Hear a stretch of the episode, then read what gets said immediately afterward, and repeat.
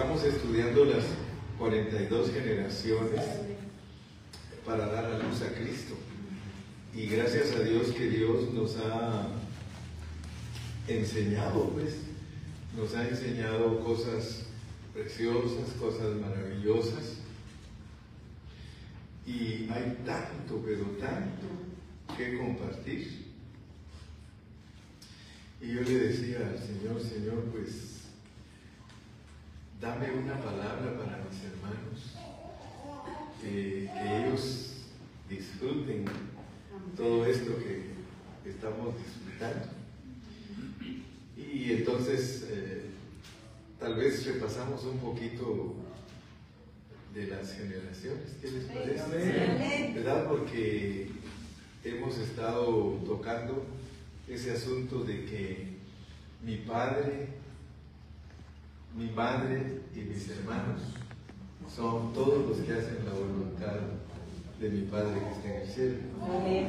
Y resulta que la mayoría de cristianos sí estudian la Biblia, pero el problema que tienen es de que no tienen a veces buenas claves para estudiar. Y nosotros sí Dios nos ha concedido ese privilegio. ¿Verdad? Y hablando con mi hermano que es artes le pusieron, yo no sé por qué, porque él es, muy, es un artista, este joven. Eh, yo siempre le digo artes, escribe, porque tú sabes escribir, hermano. Le digo, y, puedes bendecir mucho el ministerio. ¿verdad? Los talentos nuestros Dios los da para que los usemos.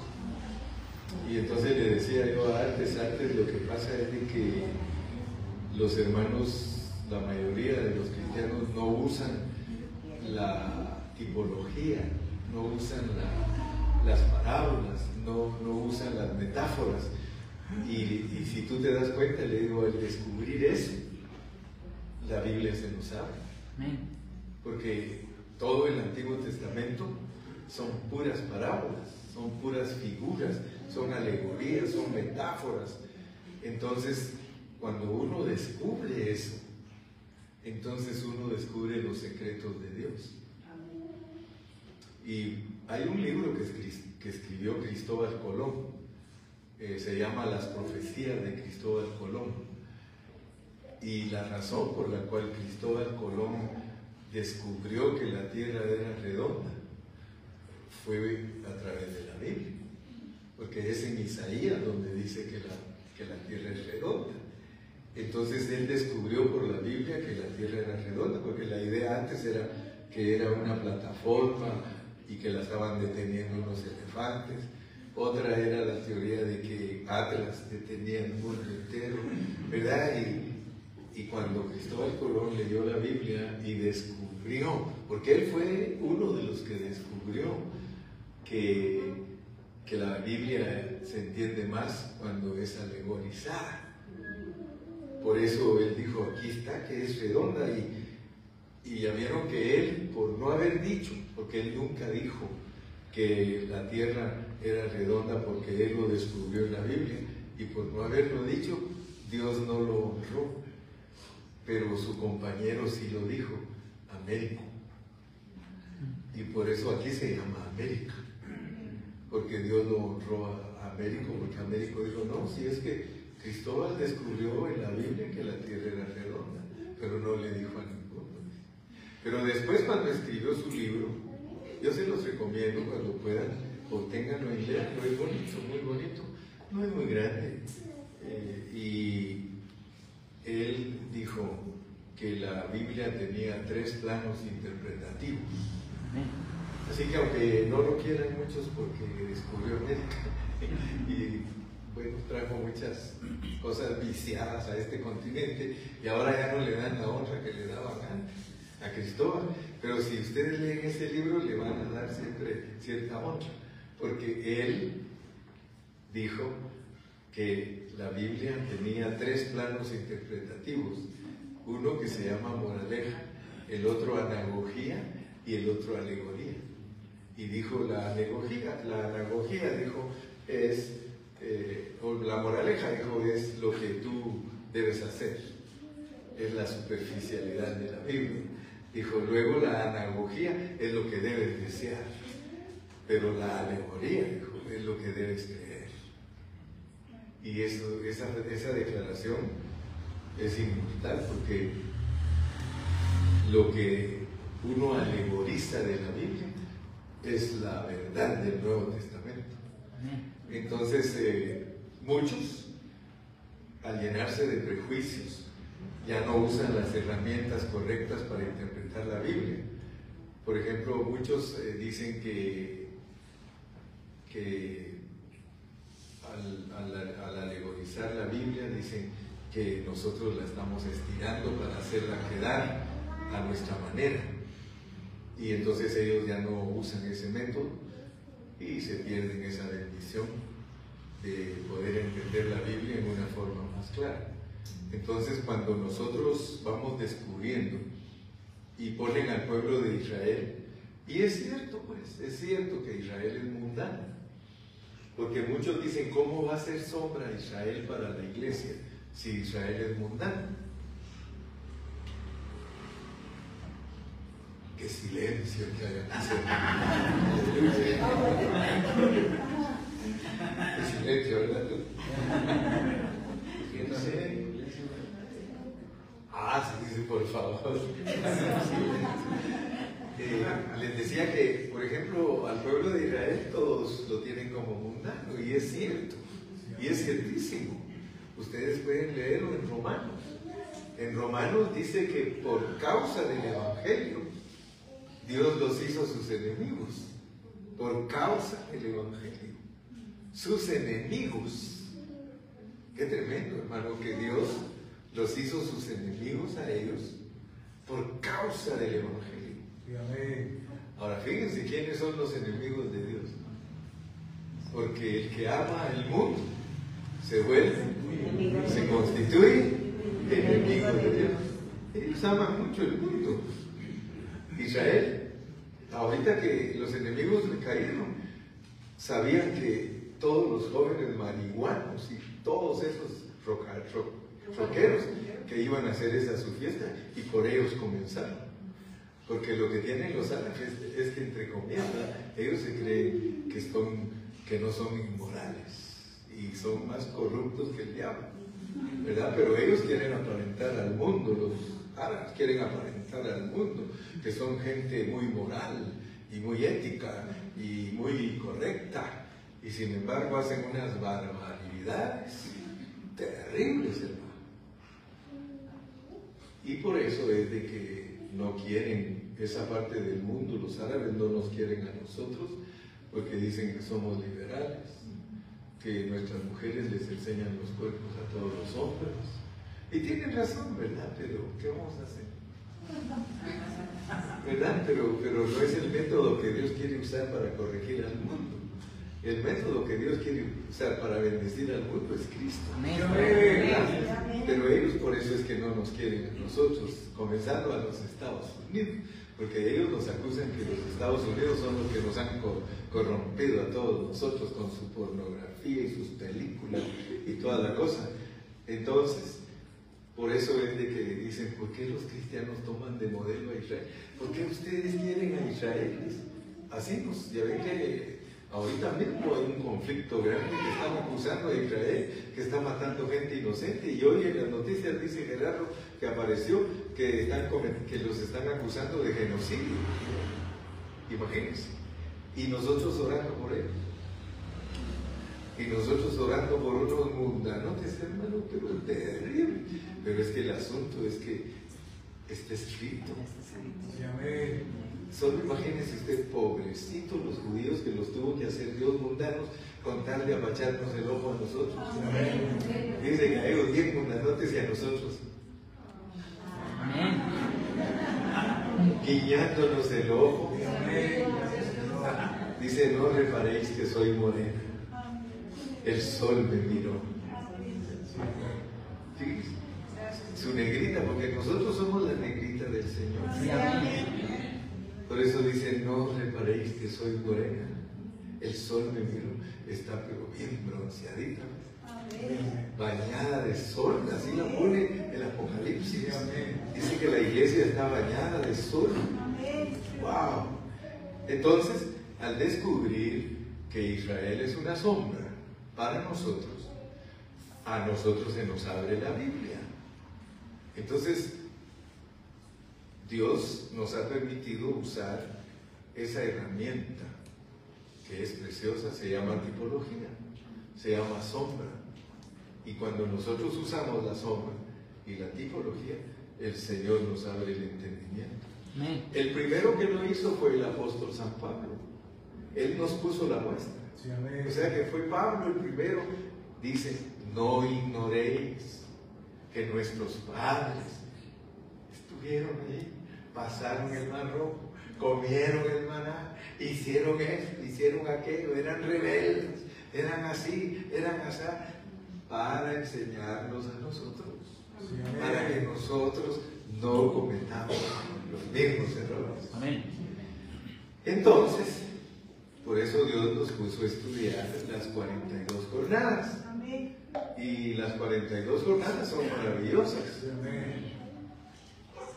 Apenas ahorita antes de venirme terminé el segundo folleto. ¿Se recuerdan que ustedes algunos ya tienen la preexistencia? Pues ya está el 2. El 2 solo cubrí seis jornadas. O sea que Dios nos, eh, mostró el panorama bien entero de las jornadas y nos las puso en siete de grupos de seis para que entendamos con toda claridad cómo actúan las jornadas en los niños, en los jóvenes y en los padres. Y después nos las muestra otra vez con los niños, los adolescentes, los jóvenes y los abuelos. Entonces las vamos a estudiar más particularmente porque yo les he dado un poquito, pero ya cuando estudiamos Ramesés, porque Ramesés ya vieron que es Egipto, Ramesés es la primera jornada y nos enseña cómo es que nosotros venimos a ser cristianos. Nos enseña y cómo nos revela Dios por medio de la salida del pueblo de Israel. La salida del pueblo de Israel. Aquí ¿O es para ti? Salud. Salud. Mire, los tratan igual que a mí. Eso está bonito. Y como siempre te miro en ropa de trabajo y te miro más guapo. Sí, porque siempre te miro en ropa de trabajo y dije, ¿este es artista o qué? Me mandó antes a un artista a la reunión. No, pero eres tú. Gloria a Dios. Esa es la belleza de los hijos de Dios. Entonces, volviendo, a ese era un comercial. Era un comercial, les digo, los comerciales mantienen el programa. Entonces, volvemos pues que, por ejemplo, sí les expliqué cómo es Ramsés, cómo es la salida de un cristiano del mundo, porque el problema es de que a veces, aunque ya, aunque aparentemente ya salimos del mundo, todavía hay muchas secuelas en nosotros del mundo.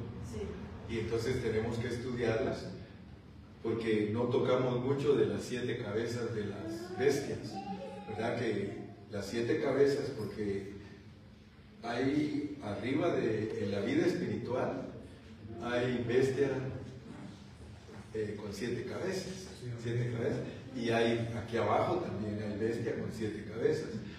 Pero muchos no saben que las cabezas de arriba son las que controlan a las de abajo, ¿verdad? Y entonces nosotros tenemos que aprender porque a pesar que ya entendemos nuestra salvación posicional, ya entendemos nuestra salvación disposicional, si alguno no lo entiende, no se preocupe, tampoco nosotros lo entendemos. si alguno no entiende algunos conceptos que yo estoy hablando, no se preocupe, sigan adelante y van a aprender, porque quizá hay algunos nuevos. Entonces, algunos que no entienden algunas cosas que yo menciono, no se preocupen porque las van a aprender. Porque nosotros nos mantenemos repitiendo siempre los conceptos para que todos vayamos al mismo ritmo. O sea que a veces caminamos al paso de los niños, que es que si usted es nuevo, no se preocupe, le vamos a enseñar todo lo que nosotros sabemos hablar. Amén. ¿verdad? Nosotros pues posiblemente estamos a un nivel universitario de interpretación y algunos están ahorita entrando al kinder, pero no se preocupen que ustedes nos van a alcanzar porque nosotros los vamos a instruir bien y les vamos a enseñar todo lo que nos ha costado 50 años aprender. Se los vamos a enseñar. Y ustedes lo van a aprender. Entonces, eh, y no toma más que tres años. Este hombre de los tres años ya está predicando lo que, lo que no entiende. Pues, pero ya, ya lo está predicando, gloria a Dios. ¿verdad? Entonces, gracias a Dios que, y no nos vayamos a ir al extremo, ¿verdad? Porque había un hermano que era un poco presumido y me decía siempre, ¿verdad, hermano Carrillo? Que nosotros el más tuido de nosotros es malabarista. le digo, no te, no te subas tanto, le digo, sé humilde, bájate, porque él así decía, es que el más tuido de nosotros dice, es malabarista. Dice, no, le digo, vamos a estudiar todos juntos y todos vamos a enseñar la Biblia, porque todos debemos de estar capacitados a los tres años de ser cristianos, tres, Digo, a los tres años de ser cristianos, todos tenemos que estar capacitados para darle clases a los que vienen en su kinder de convertidos. Ya a los seis años usted le puede enseñar a los de primaria. Diez años de cristiano, usted tiene que tener una célula en su casa y enseñarle a toda la familia para que todos se vayan desarrollando juntos. Porque el Señor Jesús dijo, por tanto, ir y hacer discípulos. Y eso es lo que no hacen las iglesias. Las iglesias no hacen discípulos. Usted ve que la mayoría de iglesias lo que le enseñan a los hermanos es a ser emocionados. Se emocionan y solo se mueven por medio de emoción, pero no se mueven por un crecimiento espiritual, un crecimiento en el que sepan en dónde tienen la nariz, ¿verdad? Y que se lo sepan explicar a los demás. Ah, yo me gocé de oírte a ti, hijo y a veces me dan ganas de decirte, vente y predica tú hoy. Sí, me gocé porque en realidad, hermano, eh, cuando los jóvenes se proponen, ellos aprenden a pedir Yo me di cuenta cómo este hombre ha avanzado y gracias a Dios. Sí, sí, yo te quería conocer. Igualmente, hermano. Sí, yo dije, este, este va a ser un buen siervo. Y pégatele a Francisco. ¿eh? y juntos trabajen y a los rasgados, rásgalos más.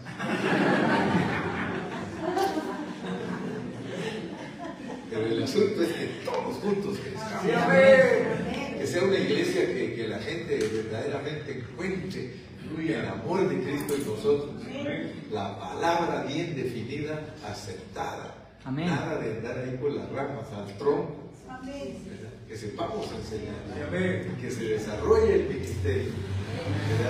Gracias a Dios. Entonces les decía pues que solo Ramesés nos ocuparía 20 horas de clase, porque hay muchas cosas que todavía no las hemos entendido con toda claridad.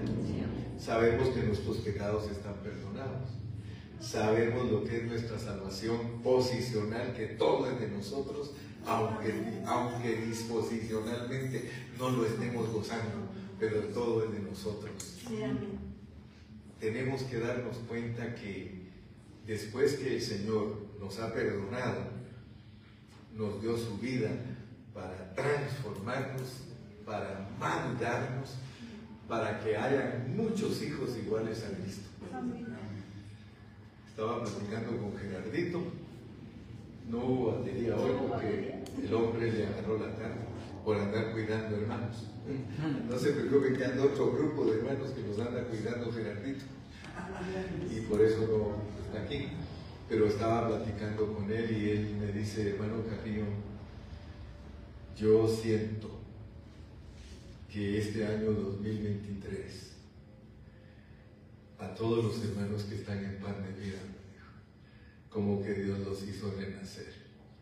Amén. Como que Dios les cambió su manera totalmente de pensar.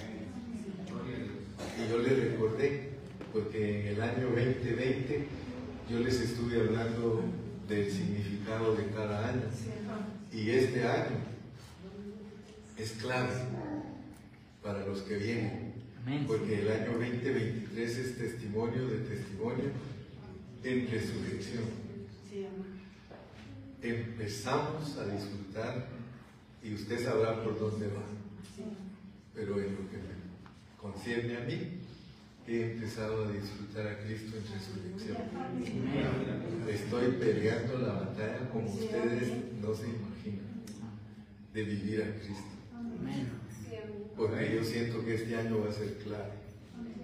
Así está de que todos los árabes estén contra Israel y ustedes ya saben que cuando eso sucede, dice que tenemos que erguir nuestra cabeza porque sabemos que solo van a quedar tres años y medio. En cuanto todos los cañones estén apuntando a Israel, se acabó esto. En cuanto armen el templo, tres años y medio, hermano, y se acabó la gracia. Sí. Así que estemos listos. Recibí de una hermana de Ecuador un texto muy bonito y dice, hermano Carrillo, gracias a Dios por el ministerio Pan de Vida, porque yo he sentido que desde la pandemia para acá, Dios nos está preparando para el día malo. Dice, ya se acabó el tiempo de los cristianos pediches, me puso, Sí. De que solo dame Señor, que ayúdame Señor. Dice, ahora queremos dar. Ahora queremos dar la vida de Cristo como ofrenda a nuestro Padre Celestial.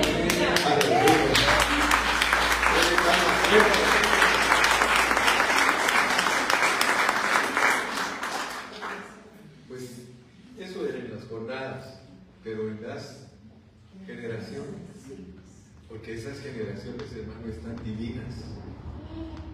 ¿Cuántos oyeron a Tamar? Amén. A Esrom. ¿Oyeron a Esrom? Y a Aram. Wow. Se dieron cuenta que Esrom quiere decir amurallado. O sea que todos los cristianos a este mundo vienen amurallados. O sea que nadie los puede vencer. Pero lo tremendo es que Esrom está en la genealogía de Adán y está en la genealogía de Cristo. Lo cual significa que Esrom representa nuestra parte amurallada en el lado de Adán, que nuestro hombre natural vino amurallado. Y eso muchos cristianos no lo entienden. Que usted venía protegido hasta en esa subida mala que tuvo. Sí. Fíjese qué tremendo es Dios. Porque algunos de ustedes tuvieron hijos con otra mujer. Ah, no se oye, padre.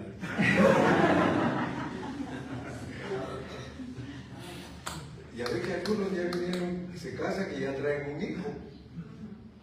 Otros ya van por el tercer matrimonio. Y de repente vienen a Cristo, hermano. Y la gente, los que no los quieren, dicen, ay, ¿cómo va a creer ese diablo? Y ahora que me aparece ahí cantando en la iglesia y cree que ya la hizo.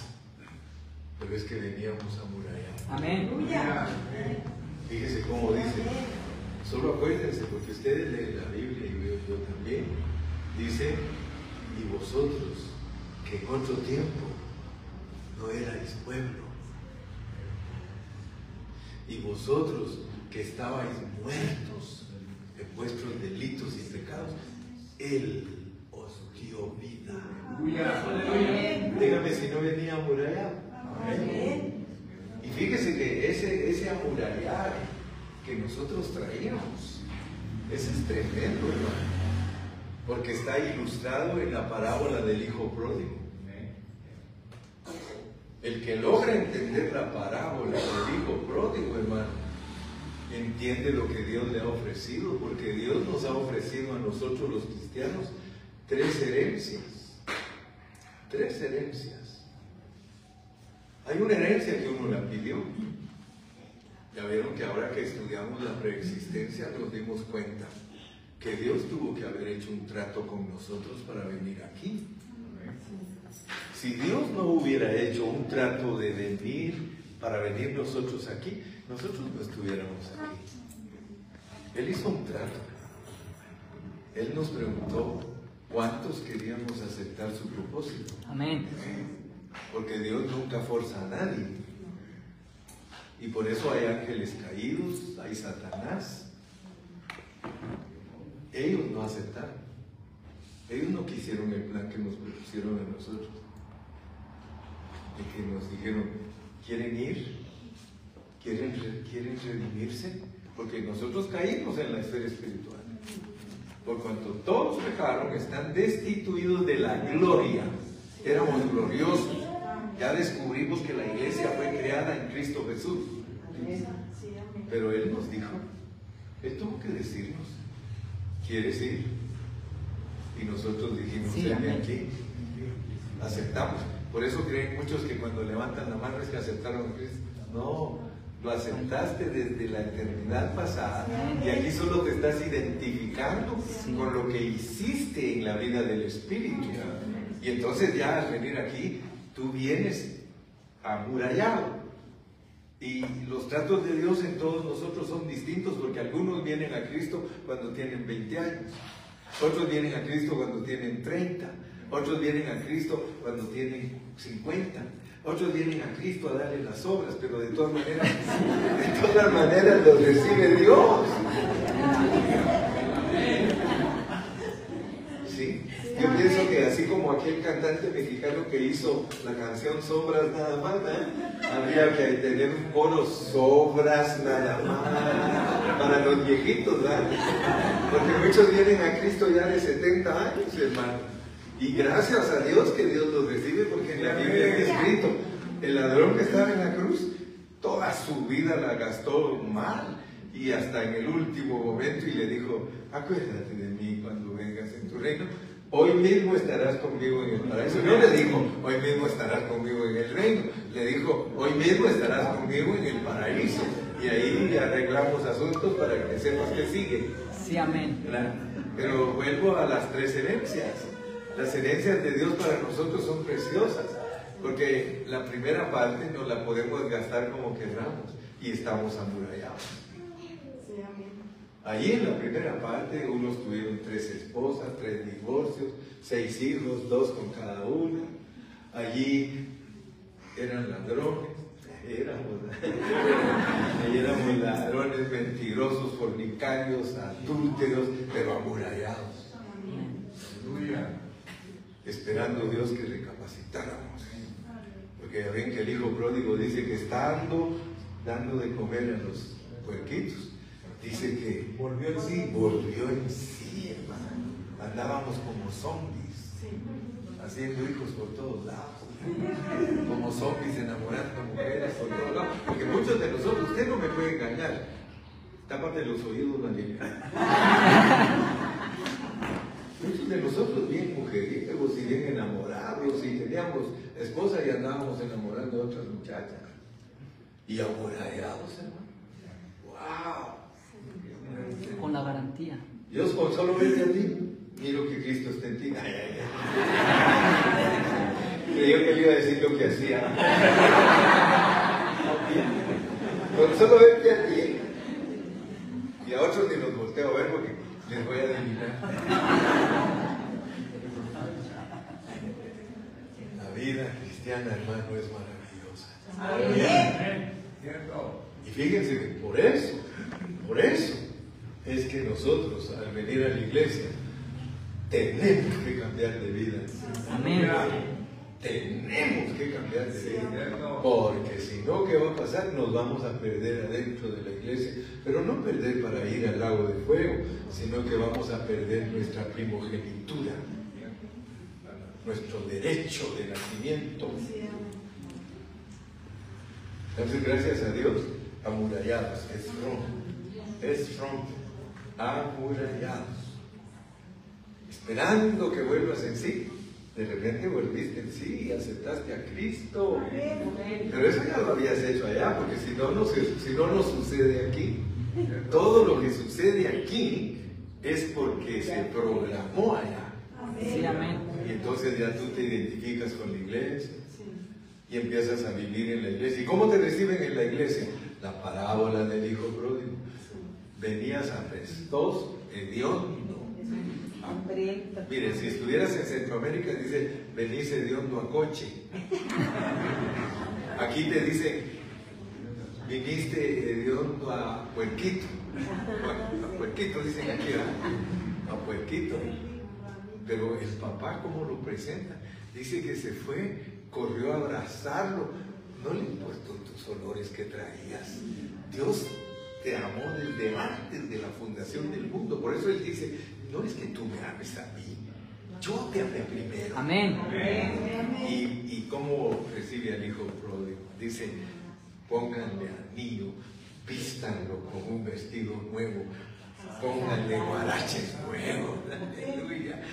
¡Wow! Lo reciben en la iglesia. Y aquí, gástate la segunda parte de la herencia. Para eso es la iglesia, para gastarnos la segunda parte de herencia. Y hay algunos que no saben cómo se gasta. Aquí, aquí te puedes gastar lo que quieras. Así como te gastaste la primera herencia dándole de comer a los chanchos, ahora gástate la segunda herencia. Pues. Segunda parte.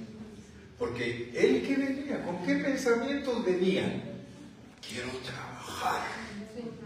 Porque los, los jornaleros de mi papá están mejor que yo. Y él le dijo, aquí no es para que tú trabajes, hijo, aquí es para que goces, tú eres el dueño, tú eres el dueño. Aquí no trabajamos. Un, un- mire, Gerardo tiene su, su industria de muebles. Y yo le pregunto, Gerardo, ¿trabajas? Él me dice que sí trabaja. Pero la realidad es que él no trabaja. Él sirve. Él sirve.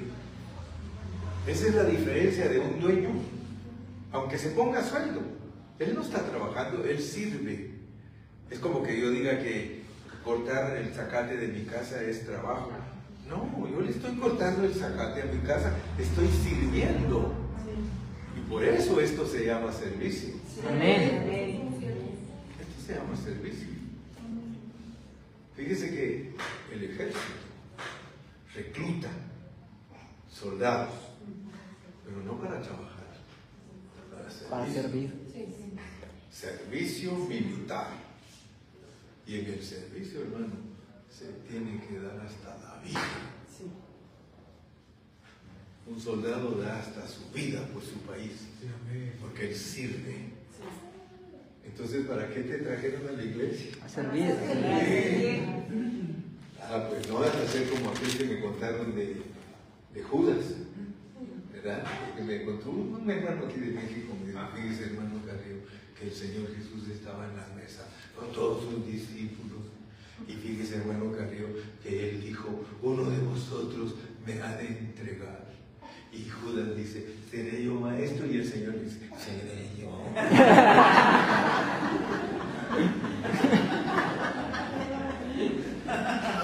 Seré yo. Por eso no vayan a hacer ustedes las de Judas. ¿A qué venimos? A pelear bien. A servir, a servir, a servir. Aquí gástate La segunda sin, sin lástima. Amén. Entrégate. Amén. Porque algunos dicen, ¿y a qué horas termina de predicar este pelón? Ah, para irme a descansar. Servicio. Amén. Servicio. Aquí estamos para servir. Amurallados en el hombre natural. Amurallados en el hombre espiritual. Estás protegido. Protegido. Por eso es que Pablo, miren lo que escribe Pablo. Aquí pone los Sí, amén. Ah, sí, ya van, ustedes ya están al día. Solo mírenme aquí, pues. En Romanos capítulo 8. Romanos capítulo 8. En el versículo 29 en adelante. Romanos 8, 29. Fíjate pues, estamos hablando de ti y de mí. De ti y de mí. Dice ahí en la Biblia, el Señor a ti te conoció antes. Porque a los que antes conoció, también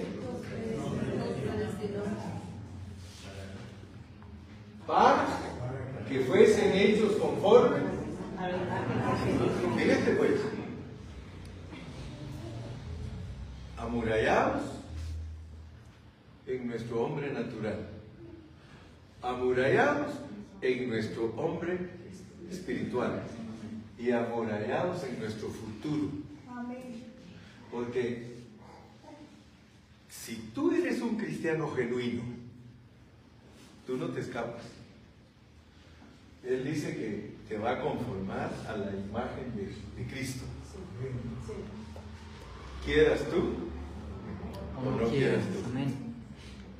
Porque eso se llama predestinados. El Señor dice, mira, yo te conocí aquí, tú no lo sabías hasta que el hermano Carrillo te lo contó. Pero- o tal vez ya sabías, yo no sé. Pero tú no sabías que tú eres eterno, tú existes para siempre. Sí, amén. Sí, De acuerdo a la Biblia, nosotros desde que Él pensó en venir a la tierra en la persona de Cristo, allí nos incluyó a nosotros, creados en Cristo Jesús. Amén. Entonces Él se lo propuso desde antes de la fundación del mundo, te conoció desde la eternidad pasada. Y Él dijo, este va a ir a la tierra y va a ser conformado a la imagen de mi hijo para que mi hijo sea el primero entre todos ellos y ellos van a ser los muchos hermanos. Entonces nosotros tenemos una aseguranza. Por eso les digo, pídanle a Dios no tener mez- mezcla de enseñanzas. Porque cuando uno tiene mezcla de enseñanzas, lo confunde. Y por eso es que están confundidos los pentecostales, los metodistas, los presbiterianos, los católicos, los testigos de Jehová. Y póngale, hay 4.500 grupos. ¿Será confusión eso o no? Sí, amén. Y Dios a nosotros nos ha dicho, hey, salgan de eso, salgan de eso. Eso es confusión, se llama Babilonia. Dios nos quiere a nosotros con una palabra pura, la pureza, y está en el contexto y el texto. Ahí está. Contexto y texto para que no haya pretexto. Sí, amén. Está escrito y solo tenemos que orar y pedirle que nos revele lo que Él verdaderamente quiere decir. Y entonces no vamos a andar peleando que si se pierde la salvación, que si no se pierde. Eh, mire, hace poquito un hermano que es presbítero de las asambleas de Dios confiesa públicamente y dice que él no sabe dónde va a pasar su eternidad. ¿Cómo puede haber un cristiano líder de una organización grandísima y decir que él no sabe dónde va a pasar la eternidad, pero que lo que él quiere es estar con Cristo todo el tiempo? Pues yo vengo con buenas noticias para ustedes. Amén. Que nosotros fuimos creados para estar en Cristo eternamente Amén. y todos los planes que Él se ha propuesto, tenemos participación. Sí, amén. Él está a punto de establecer su reino en la tierra, nosotros tenemos participación. Sí queremos, Sí, amén. sí queremos. Pero acuérdense que Él está buscando políticos buenos, no corruptos como los que nos gobiernan ahorita. Porque muchos no han entendido que el político de políticos es Dios. Yo sospecho que a algunos de ustedes les gusta la política. Yo sospecho. A mí me gusta. A mí me gusta. ¿Por qué cree usted que los evangélicos nos gustan? Y sabemos que son corruptos. Y sabemos quiénes nos gobiernan y todo. Y el mejor cristiano puede entrar con ellos y se vuelve igual que ellos. Sí. Porque está profetizado que este gobier- estos gobiernos de ahorita son corruptos porque Dios va a establecer el gobierno de gobiernos, que es el reino de Cristo. Pero yo les voy a tirar la bolita más fuerte. Porque si ustedes van a ser políticos, porque Dios está buscando ahorita políticos, pero políticos que sepan lo que les toca hacer. No vayan a creer ustedes que los políticos de Cristo en el milenio son cualquier persona. Son vencedores de ahorita. Todo vencedor de ahorita tiene que aprender cómo gobierna Dios. Porque dice claramente en la Biblia que Él nos hizo reyes Y sacerdotes. y que si somos triunfantes en este tiempo, nos dan a unos cinco ciudades y a otros diez. Amén. Pero no vayan a creer que cualquiera puede gobernar para el Señor cinco ciudades y diez ciudades. Déjese llenar de la sabiduría de Dios. Amén. Y usted va a ser vencedor, usted puede gobernar. Amén. Y no se asusten que no hay suficientes ciudades, porque hay suficientes, porque cuando Él establezca su reino, se abre el universo, se abre el universo. Dice que el cielo va a ser movido como una cortina. O sea que va a haber suficiente jale, amados hermanos. Va a haber suficiente trabajo Para fácilmente. Si Dios no fuera político, hermanos, Él nunca le hubiera revelado a Daniel una estatua con todos los gobiernos del mundo y que todos sirven para nada y que los va a destruir y que establece el gobierno de Él. Amén. Entonces no vayan a creer ustedes que todo lo que nos- nosotros vemos acá. Por eso dice sujétense, sujétense, porque la soberanía de Dios, hermanos, es profundísima. Él logra su propósito aún siendo nosotros personas caídas. Él logra su propósito. La responsabilidad de Él es establecer su reino y lograr lo que Él se, se- se propuso. Y la responsabilidad nuestra es negar nuestras almas.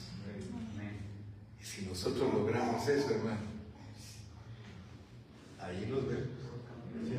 Ahí no te van a poner a tejer y así. Las tortuguitas que. Ahí te van a poner a trabajar en el reino. Pero si eres diligente y nadie de los jóvenes está excluido. Por eso pone ejemplos de jóvenes de 17 años. Pone reyes de 12 años. ¡Wow! Uno se queda asustado. ¿Y cómo ponen a un rey de 8 años? Imagínense ustedes, eso es una sombra para que usted entienda que si usted tiene 8 años de ser cristiano, ca- califica para ser rey. Sí, amén. Lee usted ahí que fulano a los 8 años. Pues él no gobernaba su gabinete. Van a dar gabinete. Pero no para echar los dólares. Sino el gabinete que te ayuda a gobernar. Ángeles. Ángeles. Wow. Toda esta- todo, todo está a favor nuestro, hermanos. Todo este rollo está a favor nuestro. Gloria a Dios. Es Rom, amurallados, con herencia. Aquí la herencia hay que gastar. Todas las riquezas que te dé Dios a ti aquí, gástalas en la vida de la iglesia. Si te da sabiduría, enseña. Dile, pastor, póngame a mí. Pastor, esto, todos a la disposición, hermano. Amén. Un pueblo bien dispuesto. Sí, amén. Se vuelve una iglesia, hermano, maravillosísima. Miren qué bonita iglesia tienen ya aquí. Al rato no van a caber aquí. Al rato no van a caber aquí, de verdad. Se les va a hacer chiquito el local, pero todos sirviendo. Sí, amén. Todos sirviendo. Ahora, si no hay servidores, no crece. De una vez les digo, si no hay servidores, no crece. En Ontario, hermano, usted tenga su célula, usted tenga su célula. Usted es un varón, es un sacerdote del hogar, célula. Pero hermano, no tengo invitados. Empiece con su familia. Si de repente un vecino va a saber que usted estudia ahí, ahí le va a caer. Amén. Y así la obra de Dios desarrollándose.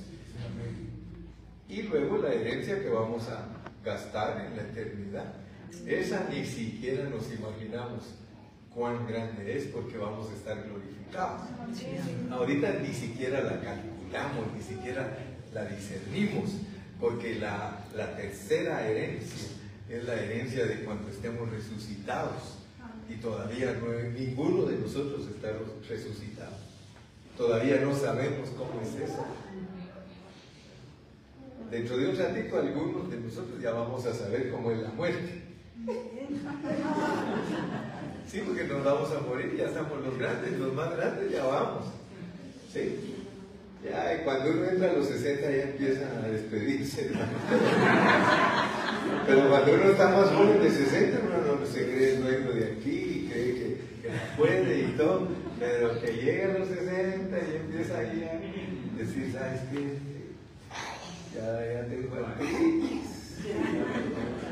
Ya me duele todo, porque fíjate que ya tengo esa señora, dijo aquel. Yo que decía, ¿cómo se llama esa señora? Doña Diabetes. y pues casi todos nosotros los latinos nos agarran, casi todos. 60 años. Es raro el latino que no tiene diabetes, pero es por nuestra clase de comida, pues que es rica. Nosotros comemos la comida más rica de todo el mundo. Y todo lo que es rico es malo. Todo lo que, qué casualidad que lo que es sabroso nos encanta. Pero ahí nos ponen una ensalada, ay no. Si hay carne, ¿para qué? Sí, yo tengo mi amigo, el Cayetano. Le dice, Cayetano, una tu, una tu ensaladita. Ay, pastor. Dice, sí, hay chicharrón. Y hay carne. Voy a comer eso primero y si me queda hambre, tal vez me como la ensalada. Todos, nosotros no nos cuidan, no sabemos cómo se balancea la comida. Y la comida hay que balancearla. O sea, mire, cuando nosotros comemos papas, espagueti y tortillas, puros carbohidratos, nada de balance, no hubo proteína. La proteína, aunque sea un pedacito, tiene que comerse usted de proteína para balancear. ¿Verdad? Porque algunos dicen, yo soy eh, vegetariano. Un vegetariano no tiene balance en su comida. Puede, si, si no se come ni siquiera una onza de carne, no balancea su comida. Por eso había un hermano muy entendido de la Biblia. Los hermanos le prepararon un banquete, pero grande, de frutas, de verduras y todo. Y, y él dijo, ¿y dónde está la carne? Dijo, aunque sea una onza de carne, me tienen que dar por dos razones, dijo. Por dos razones. Primero, porque tengo que tener una dieta balanceada con proteína. Y segundo, el que no come carne se le olvida que es pecador. Porque hasta que pecamos, pudimos comer carne y nos salieron los colmillos. Antes parecíamos vaquitas, dentadura bien pareja. Pero los colmillitos, hermano, son para la carnita. Sí, amén. ¿sí? Entonces, gracias a Dios que entendemos que Esrom y Aram son para nosotros. Esrom es amurallado, pero ¿qué quiere decir Aram? Y con eso termino. Aram, Aram es la raíz de arameo. Es el Aram es el mismo nombre Abraham. O sea que nosotros somos gente amurallada debido a que los que antes conoció, dice el 30,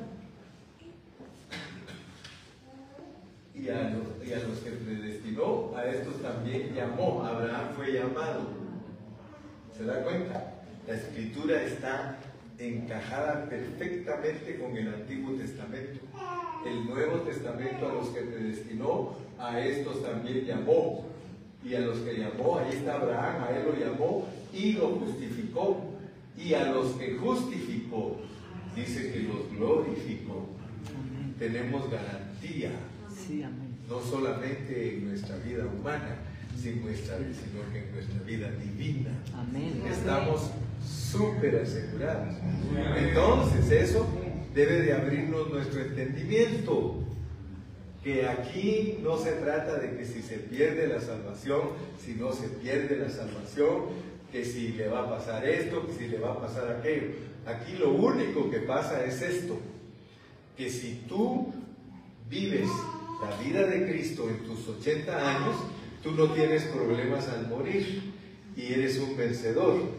Pero si no colaboras con Dios, entonces como sus dones son irrevocables y Él nunca puede hacerse atrás porque sea Dios veraz y todo hombre mentiroso, entonces Él te manda al lloro y al crujir de dientes por mil años porque Él de todas maneras tiene que formar a Cristo en ti. Porque lo que Él dijo, eso es, y no lo puede cambiar nadie. Es una declaración autoritaria y soberana sin ningún cambio. Y por eso miren lo que dice el verso 31. El versículo 31. ¿Qué pues diremos a esto? Si Dios es por nosotros, ¿quién contra nosotros? Hermano, nadie puede contra nosotros. Contra los cristianos, nadie puede. Ya Dios definió. Ahora, pues, depende qué quieres tú. Ya los niños vienen, yo entrego este lugar.